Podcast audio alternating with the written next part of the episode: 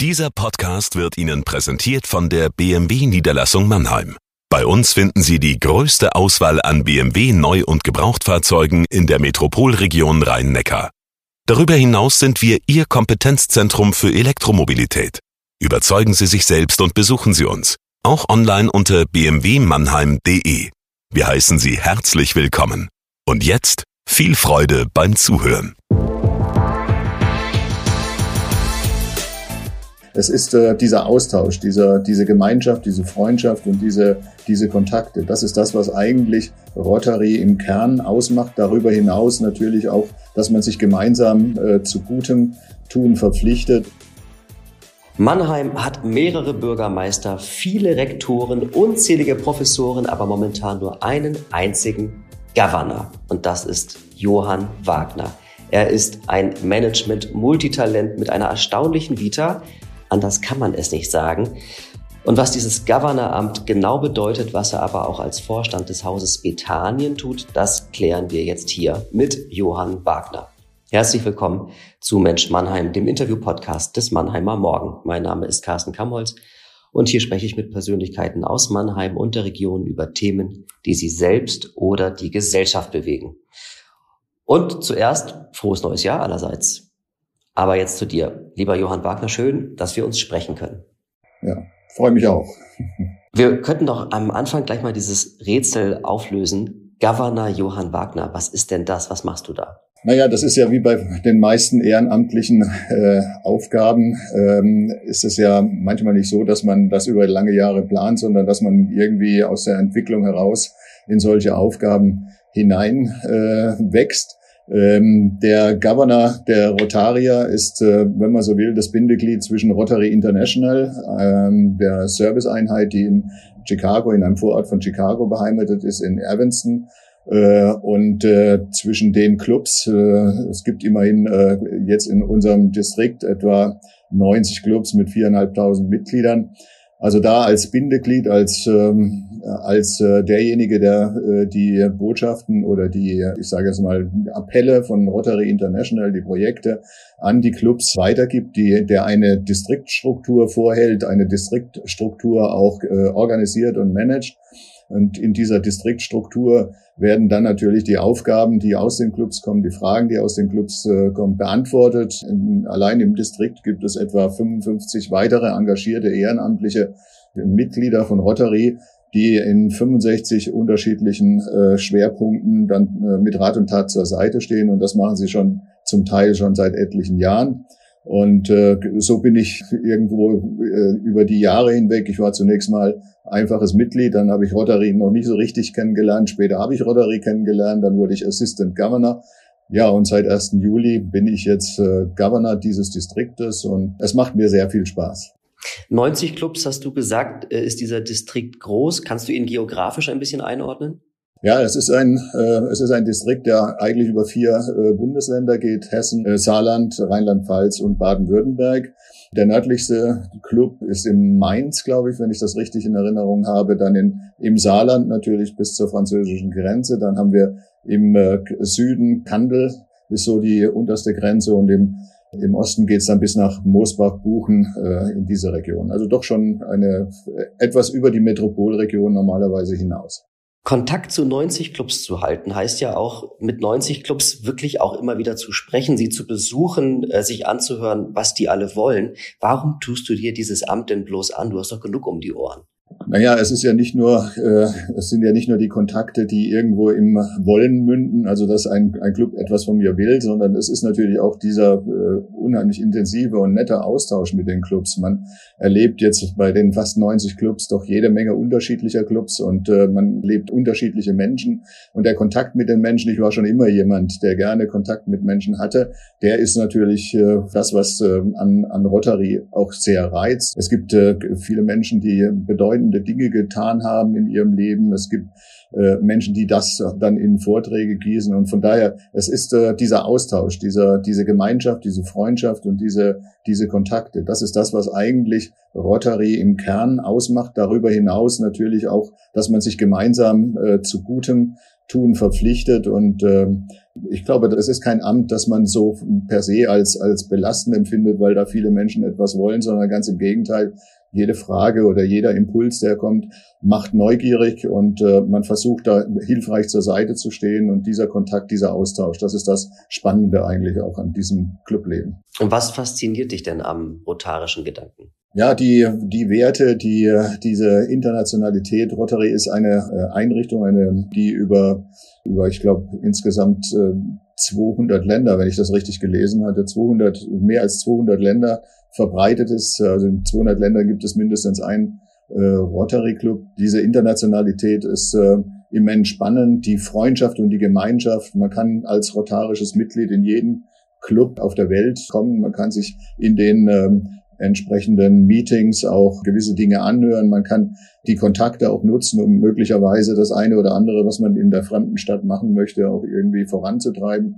Also es ist äh, sehr viel Freundschaft, Gemeinschaft, es sind sehr viele Werte und dieses gemeinsame Gute tun. Es sind ja unendlich viele Projekte, die auch von rotarischen Clubs initiiert werden in Afrika, Asien. Was da zum Teil geleistet wird, das ist un unfassbar. Und äh, ähm, äh, nur ein Beispiel ist das Thema End Polio Now. Polio, die Bekämpfung von Polio hat ja 1977 durch Rotary angefangen. Die Weltgesundheitsorganisation ist erst zehn Jahre später äh, mit eingestiegen in dieses Projekt. Jetzt sind es nur noch zwei Länder, die damit befasst sind, Afghanistan und Pakistan. Das heißt also, wenn es denn dann tatsächlich mal zu einer Ausrottung von Polio kommt, hat man das Rotary zu verdanken. Und das sind natürlich Erfolge und das sind Aktivitäten, die, die einfach spannend sind und äh, die einen natürlich dann auch an Rotary binden und zu Rotary hinziehen. Wir halten uns beim Mannheimer Morgen in der Regel zurück, was Berichterstattung über Serviceclubs angeht. Ähm, es sei denn, es geschehen herausragende Dinge. Zum Beispiel können wir jetzt schon sagen, dass es am 12. März ein besonderes Konzert in Mannheim geben wird. Dann spielt nämlich das Rotary Orchester Deutschland in der alten Schildkrötfabrik. Und das ist natürlich auch ein Ereignis für den MM. Ich vermute mal, du wirst da auch sein, Johann? Ja, natürlich, selbstverständlich. Äh, Freund Martin Zillem vom äh, Rotary Club Mannheim Rhein-Neckar hat ja dieses Projekt, glaube ich, schon vor, vor äh, einigen Jahren begonnen. Ich glaube, mich zu erinnern, dass es schon 2019 war, als ich noch Geschäftsführer im Rosengarten war. Er spielt ja auch selbst mit. Ich konnte mich selbst davon überzeugen. Ich war unlängst in Kirchheim-Bolanden. Da hatten sich äh, die Clubs aus Kirchheim-Bolanden, Rockenhausen, Kaiserslautern hatten sich zusammengeschlossen und zwei Konzerte organisiert. Ich durfte die Eröffnungsrede da machen. Also von daher ist es ein außergewöhnliches Orchester, das es schon etliche Jahre gibt und absolut ehrenamtlich mit vielen rotarischen Mitgliedern, die sich in diesem Orchester versammeln, mit einer unglaublich hohen Qualität. Ich war sehr erstaunt, wie gut dieses Orchester auch wirklich harmonierte, trotzdem sie ja nur zwei, dreimal im Jahr zusammenkommen. Von daher, ich freue mich sehr auf dieses Konzert das in, äh, in Mannheim und ich glaube einen Tag später in Worm stattfindet. Und ich bin da selbstverständlich dabei, gar keine Frage. Deine Familie scheint ja grundsätzlich sehr tolerant mit dir zu sein, äh, weil du äh, wirklich, wie ich schon gesagt habe, einiges um die Ohren hast. Jetzt auch in diesem Governor-Jahr. Äh, das sind ja auch etliche Abendtermine, die da draufgehen. Und alles komplett ehrenamtlich auch bei dir. Bist du ein rastloser Mensch?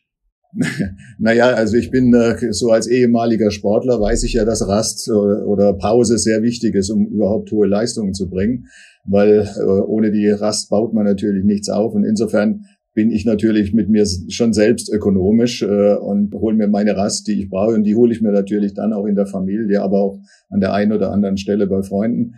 Also natürlich kommt die Rast manchmal ein bisschen zu kurz, das ist auch klar. Ich bin ja zum Beispiel beim Autofahren auch jemand, der gerne schnell am Ziel ist.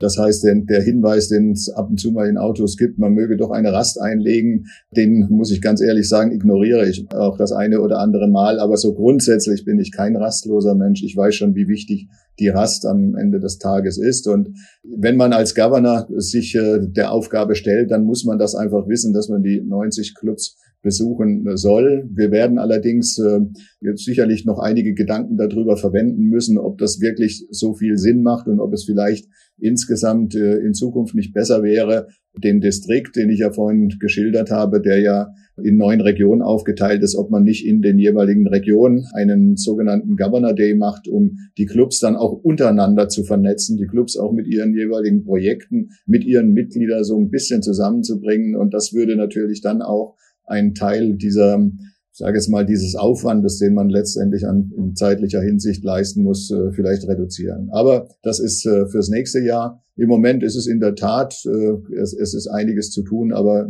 wie ich schon sagte, äh, ich habe da Spaß dran, es ist spannend und ich mache es gerne. So, jetzt nähern wir uns mal dem, dem Gesamtkunstwerk äh, Johann W. Wagner. Ich habe das W. unterschlagen am Anfang, fällt mir gerade ein. Auf das W legst du Wert. naja, vielleicht eine kleine Anekdote. Ich habe, als ich meine erste äh, größere Aufgabe als Geschäftsführer eines Kongresszentrums dann hatte, äh, da äh, wurde gerade ein äh, Stadtmarketingmanager eingestellt, der mit dieser Initiale äh, operiert hat. Dann ist mir aufgefallen, dass ich im Internet eigentlich unter Johann Wagner sehr, sehr viele Wettbewerber habe. Und da habe ich gedacht, na ja, gut, ich habe ja einen zweiten Vornamen, dann nehme ich die dieses, diese Initiale auch und habe dann dieses W eingefügt und siehe da, im Internet habe ich mich dann selbst einfacher gefunden. Das waren vielleicht Anfänge von, wie heißt das immer so, mit dem mit diesem Ego, aber äh, es war einfach so ein, ich sage jetzt mal so eine äh, Abgrenzungsnotwendigkeit und in der Zwischenzeit habe ich mich dran gewöhnt. Also am Anfang war es eigentlich eher Spaß, aber Jetzt in der Zwischenzeit habe ich mich dran gewöhnt. So, und das W steht nochmal wofür? das wollen viele wissen. ah, wir kriegen es noch raus. So, du bist ja gebürtiger Österreicher. Erzähl doch mal von deinen familiären Wurzeln. Wie bist du überhaupt nach Deutschland gekommen? Ja, das ähm, liegt äh, natürlich an, äh, an meinen Eltern. Meine Eltern kamen aus den deutschen Gebieten, aus Rumänien und aus Jugoslawien und sind auf dem Rückweg, wenn man so will, in Österreich dann gestrandet, haben da einige Jahre in Österreich verbracht und sind dann äh, nach dieser Zeit nach Karlsruhe äh, weitergezogen. Ich wurde in Österreich geboren, bin da nicht sehr lange geblieben, eigentlich nur anderthalb Jahre. Und in diesen anderthalb Jahren habe ich natürlich, was mir heute fast ab und zu mal leid tut, keinen Akzent angesetzt. Das heißt, also ich konnte ja noch gar nicht sprechen, aber da ich, ich liebe eigentlich den österreichischen Akzent. Und wir sind dann nach Karlsruhe. Ich bin in Karlsruhe dann aufgewachsen, zur Schule gegangen und bin dann äh, nach Mannheim äh, weitergezogen. Aber das sind so die, die Wurzeln. Ich habe da äh, mit vier Geschwistern dann in Karlsruhe, wie gesagt, einige Zeit verbracht. Und äh, das war eigentlich, wenn man so will, zunächst mal meine Heimat, so als Sportler und dann natürlich auch als Fußballer war der Karlsruher SC, hat eine, eine große Rolle gespielt. Das hat sich aber dann in Richtung SV Waldhof und äh, VfR Mannheim geändert. Aber gut, das sind dann so die Dinge, die man in seinem Leben dann erlebt. Dein Sport war der Fußball immer? Mein Sport war äh, Fußball eigentlich immer der Mannschaftssport. Also ich war nicht unbedingt immer der, derjenige, der so allein Sport treiben wollte. Das hat sich im Alter dann gelegt, weil dann in den Mannschaften, man wird ja dann auch ein bisschen ungeduldig und nicht jeder spielt so, wie man es dann selbst will. Also insofern habe ich dann Tennis und äh, dann später natürlich auch Golf, das bleibt ja nicht ausgelernt äh, und äh, von daher ist es heute ein bisschen anders. Aber damals war es so. Und dann hast du studiert in Mannheim und zwar Sozialarbeit und Sozialpädagogik, aber du bist auch Industriekaufmann. Also von Anfang an ein ziemlicher inhaltlicher Spagat. Warum denn der? Naja, ich habe äh, in meinem Leben so einige Schlangenlinien äh, durchlebt und ähm, wenn ich mich selbst irgendwie beschreiben soll, dann würde ich sagen, ich war immer, ich habe immer positiv gedacht, war neugierig, offen, hatte Lust auf Neues und insofern war das manchmal auch äh, nicht unbedingt kompatibel mit dem, was äh, um mich herum gerade stattgefunden hat. Insofern, um es kurz zu machen, ich äh, bin nach der mittleren Reife von der Schule abgegangen und ähm, hatte äh, dann überlegt, was ist denn für mich eigentlich die richtige Berufswahl, habe festgestellt, dass ich in Mathematik äh, sehr gut war, also blieb blieb äh, dann natürlich wie für viele andere auch dann ein kaufmännische eine kaufmännische Laufbahn übrig. Das habe ich gemacht, das hat mir sehr viel Spaß gemacht. Ich habe, wenn man so will, das ganze Grundgerüst habe ich da aus dieser Zeit dann mitgenommen habe dann festgestellt, dass das äh, in meinem Leben nicht alles gewesen sein kann, habe dann auf dem zweiten Bildungsweg meine Fachhochschulreife nachgemacht. Auch da gab es dann zwei Richtungen. Das eine war den, der technisch-naturwissenschaftliche Bereich und die äh, Sozialarbeit, Sozialpädagogik. Ähm, und ich habe mich dann damals, weil ich schon äh, sehr viel auch im Mannschaftssport mit jungen Leuten gearbeitet habe, auch da an der einen oder anderen Stelle äh, auch schon ehrenamtlich was gemacht hat. Ich hatte damals den, den Trainerschein im Fußball gemacht, habe da mit vielen jungen Menschen gearbeitet. Also von daher war Sozialarbeit, Sozialpädagogik für mich der richtige Weg. Das habe ich dann auch gemacht. Du hast es gesagt, ähm, ich glaube, Schlangenlinien war das Wort. Du hast einiges ausprobiert beruflich, aber immer in leitenden Positionen. Und einige Jahre warst du ja im hohen Norden sogar, in Lübeck. Welche Stationen haben dich besonders geprägt? Natürlich war der, der Ausgangspunkt war Mannheim. Ich bin von Mannheim aus in den Norden. Ich hatte damals einfach das Gefühl, ähm, dass ich, ähm, dass ich Geschäftsführer kann. Also habe ich mich beworben als Geschäftsführer und ähm, bin dann auch relativ schnell in, äh, in Lübeck als Geschäftsführer genommen worden. Von daher, meine Intention war damals entweder ganz, ganz runter in den Süden, also wenn ins Allgäu oder halt eben ganz oben in den Norden und das hat dann irgendwie geklappt. Ähm, ich habe dann lange Jahre die Musik- und Kongresshalle dort verantwortet. Äh, eigentlich war die Musik- und Kongresshalle ein Loch im Boden, als ich dort angefangen hatte. Aber es hat sehr viel Spaß gemacht, weil Musik und Kongress, das hat dann am Ende des Tages mein Leben bestimmt. Auch die klassische Musik, die ich bis dahin noch nicht so richtig kannte. Ich war ja eher, ich kam ja eher aus dem Jazz oder über die alte Feuerwache aus dem Rock- und Pop-Bereich. Und äh, von daher habe ich das ganz neu kennengelernt, das Schleswig-Holstein Musikfestival. Ich wurde dann irgendwann mal Tourismusmanager für Lübeck und auch für das Ostseebad Travemünde. Ich habe da unter anderem die Sandworld äh, nicht erfunden, aber äh, dort veranstaltet, zum ersten Mal in Deutschland und äh, habe mich da in der Richtung entwickelt. Das hat mir auch Spaß gemacht, die Nähe zu Hamburg. Hamburg ist eine wunderschöne Stadt. Äh, ich habe sehr viele Kontakte auch gerade speziell zu den zu den Medien in Hamburg. Hamburg ist eine Medienlandschaft, eine Medienstadt und äh, hat auch hervorragende Konzertagenten und äh, von daher hat mich das sicherlich äh, äh, sehr geprägt und ich habe das sehr gerne gemacht und diese Schwerpunkte Musik, Kongress, Tourismus äh, waren dann auch diejenigen, die mich im weiteren Leben dann immer wieder entsprechend geprägt haben. Mhm, dazu kommen wir auch gleich. Bei welchen Aufgaben würdest du im Nachhinein denn sagen, oh, das lag mir nicht oder das habe ich falsch eingeschätzt? Naja, grundsätzlich bin ich ja, hatte ich ja vorhin schon gesagt, äh, positiv denkend. Also insofern ähm, äh, Fehler machen wir alle, das brauche ich glaube ich nicht zu erwähnen. Und das ist wichtig, dass man aus diesen Fehlern lernt und sie neu zusammensetzt und dann auch besser zu, äh, umsetzt. Äh, insofern kann ich mich eigentlich an keine Aufgaben erinnern, wo ich das Gefühl hatte, ich hätte da irgendwie falsch eingeschätzt, weil man geht ja oftmals in der Einschätzung nicht zu 100 Prozent damit um, was dann auf einen zukommt, sondern man lernt quasi auch äh, auf dem Weg. Und von daher klar, äh, es kommen Herausforderungen, die hätte man vielleicht an der einen oder anderen Stelle besser lösen können, aber äh, ich habe das immer als normal empfunden, als normalen Lernprozess. Und ich denke, ich denke, ich wäre das nicht, was ich heute bin, wenn ich irgendwie da gezagt hätte, sondern habe dann einfach irgendwie nach vorn geschaut und habe dann entsprechend eigentlich auch alle die Aufgaben, die ich äh, möglicherweise falsch eingeschätzt habe, die habe ich auch wieder vergessen. In Mannheim bist du den meisten ja bekannt als früherer Geschäftsführer, erst des Stadtmarketings, dann der MCON, also des Kongresszentrums Rosengarten. Äh, aber anstatt des offiziellen Ruhestands mit 65 hast du äh, was völlig Neues gemacht vor zwei Jahren. Eine ganz neue Herausforderung. Du bist Vorstand des Hauses Bethanien. Und diese Einrichtung wiederum ist vielen ja nicht so bekannt. Das liegt, das ist meine Vermutung, auch an dem doch sehr speziellen Auftrag dieses Hauses. Was macht das Haus Bethanien? Ja, vielleicht um mit dem äh, äh, ersten Punkt oder mit dem äh, äh, mit dem Anfang nochmal ganz kurz auf den Anfang zurückzukommen.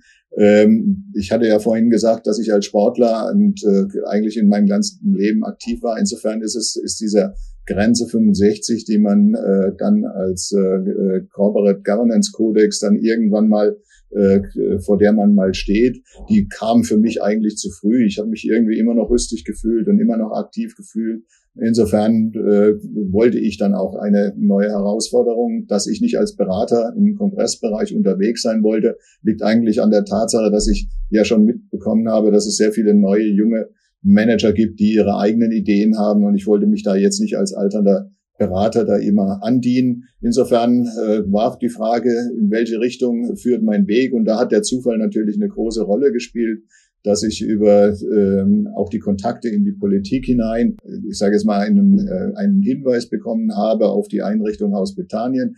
Äh, ein Haus, das äh, eigentlich 30 Jahre ganz erfolgreich von der Familie Nike geführt wurde, also zunächst vom, vom Ehemann, dann von der Ehefrau, nicht nur geführt, sondern auch aufgebaut wurde und eigentlich einen sehr hohen Stellenwert auch ähm, in der sozialen Landschaft Mannheims hatte. Es ist ein Haus, es ist eigentlich eine Einrichtung der Wohnungslosenhilfe mit äh, einer ambulanten und äh, stationären Angeboten.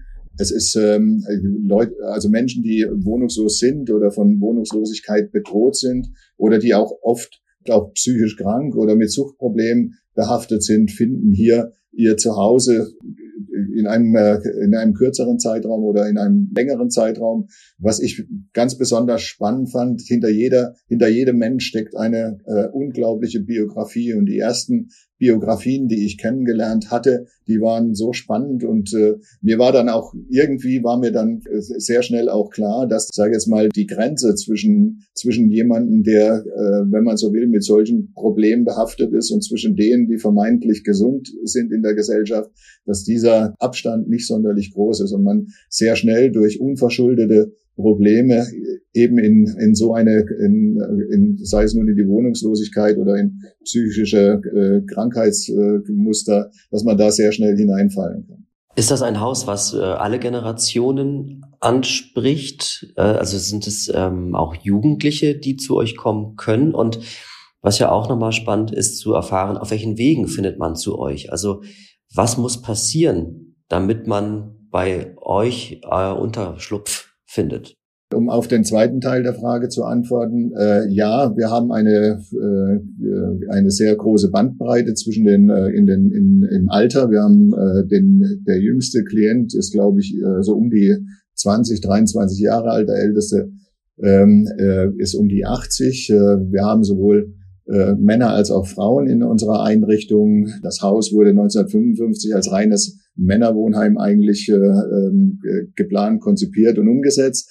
Das hat sich in der Zwischenzeit geändert. Wir haben auch Frauenwohngemeinschaften äh, und die Menschen kommen auf ganz unterschiedlichen Wegen zu uns. Entweder sie leben direkt auf der Straße und wenden sich dann direkt äh, an uns. Äh, sie sind vielleicht auch äh, nicht im äh, nicht mehr im System. Sie sind aus anderen Einrichtungen, müssen sie ausziehen, weil sie die Kriterien nicht mehr erfüllen oder die Rahmenbedingungen. Wir sind ein außerordentlich niederschwelliges Haus. Das heißt also, wir sind äh, äh, auch diejenigen, die Menschen aufnehmen, die möglicherweise ihre Suchtproblematik noch nicht äh, äh, entsprechend ausgeheilt haben. Wir nehmen auch Menschen auf, die chronifiziert psychisch äh, erkrankt sind, also die, die möglicherweise, was Heilung und Veränderung angeht, eine, eine sehr schlechte Prognose haben. Sie kommen oft über die, über das Internet, über Hörensagen, die Kliniken vermitteln an der einen oder anderen Stelle Menschen zu uns äh, oder die Kostenträger, ob das nun der Rhein-Neckar-Kreis hier ist oder in, äh, in anderen Regionen oder natürlich am Ende auch äh, die Stadt Mannheim. Es gibt natürlich auch gesetzliche Betreuer, und, äh, äh, und auch andere Beratungsstellen, die den einen oder anderen Klienten uns dann auch vorstellen und äh, den wir dann auch aufnehmen können. Gibt es Auswirkungen durch die Corona-Pandemie auf das Haus? Werden möglicherweise andere Menschen aufgenommen als früher? Sind es mehr oder weniger? Gibt es da irgendwas, was da spannend ist im Zusammenhang mit Corona?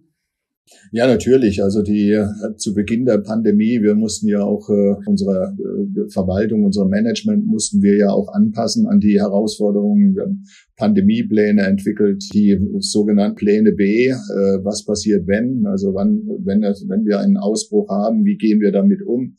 Das war, wir haben toi toi toi eigentlich in den äh, in den ersten Jahren keine so ganz großen Probleme gehabt. Äh, das waren Einzel einzelne Ausbrüche, die wir hatten, also wirklich ganz, ganz gering. Ähm, allerdings in letzter Zeit ist es ein bisschen häufiger äh, vorgekommen. Da müssen wir eben auf, äh, drauf reagieren. Wir müssen ähm, ähm, entsprechend Quarantänestellen schaffen. Äh, wir müssen die, die Abläufe verändern. Also die Klienten, die normalerweise in unserem Speisesaal dann ihr Essen bekommen, die kriegen das Essen dann aufs Zimmer gebracht. Das ist auch, was die Pflege angeht, da wo man äh, vielleicht an der einen oder anderen Stelle noch ohne irgendwelche Schutzkleidung äh, irgendwie in die Zimmer konnte oder in die Bäder oder wie auch immer, musste man sich entsprechend dann ausrüsten. Also es hat, der Aufwand ist schon ziemlich groß geworden. Und ähm, ähm, es ist, äh, wir müssen da, wir kommen da, gerade unsere Mitarbeiter kommen da oftmals an die Grenzen, denn auch auch die Wochenenddienste, es hat sich alles irgendwie geändert und ist sehr viel aufwendiger geworden.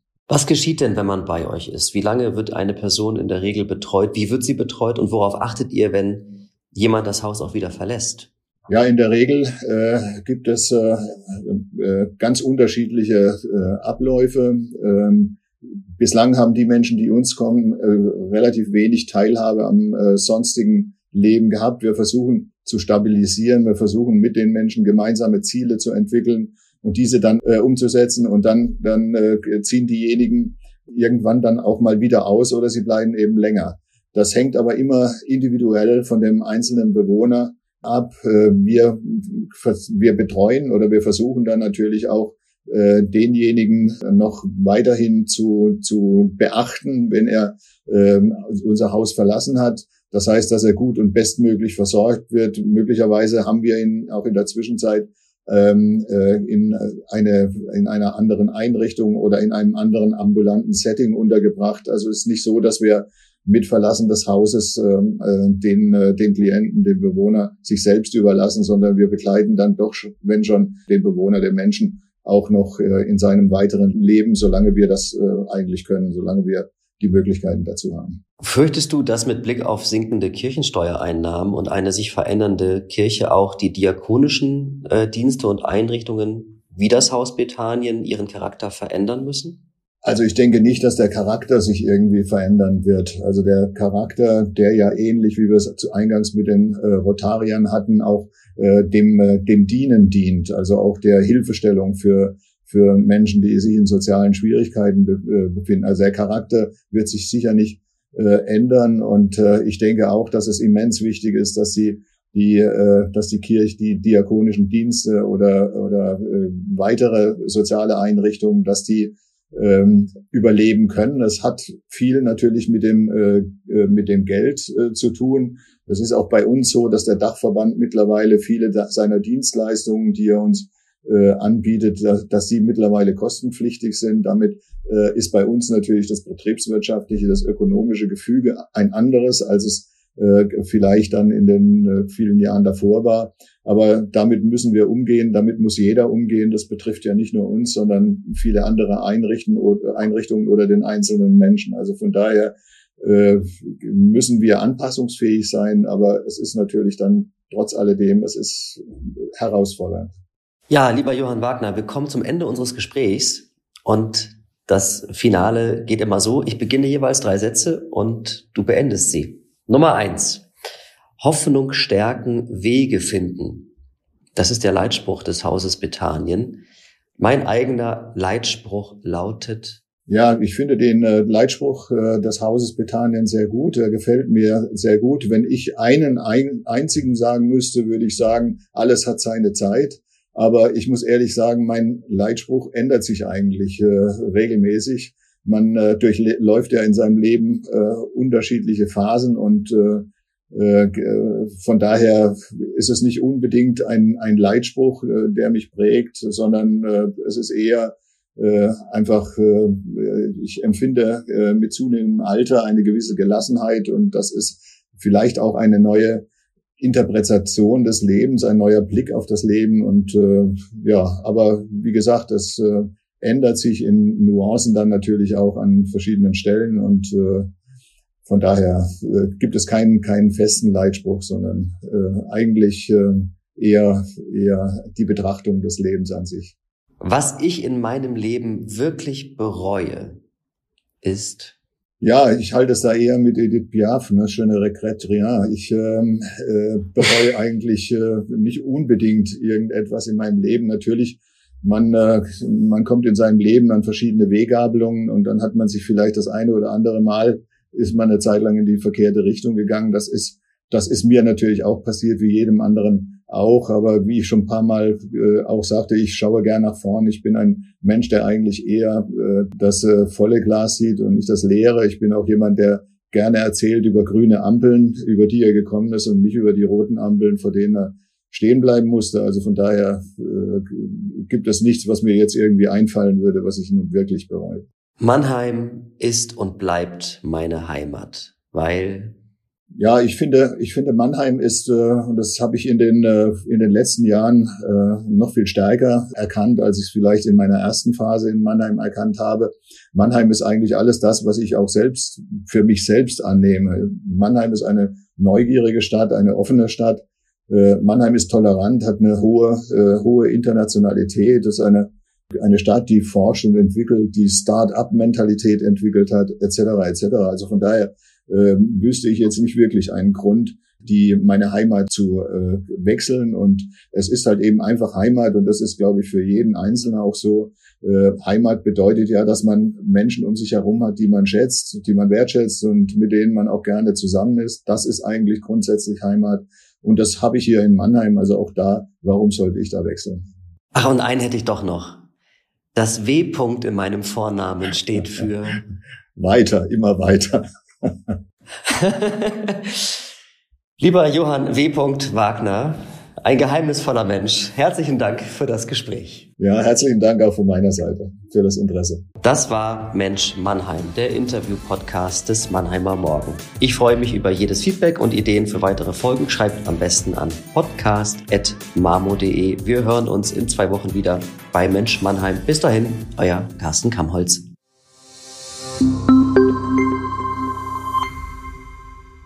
Ein Podcast des Mannheimer Morgen.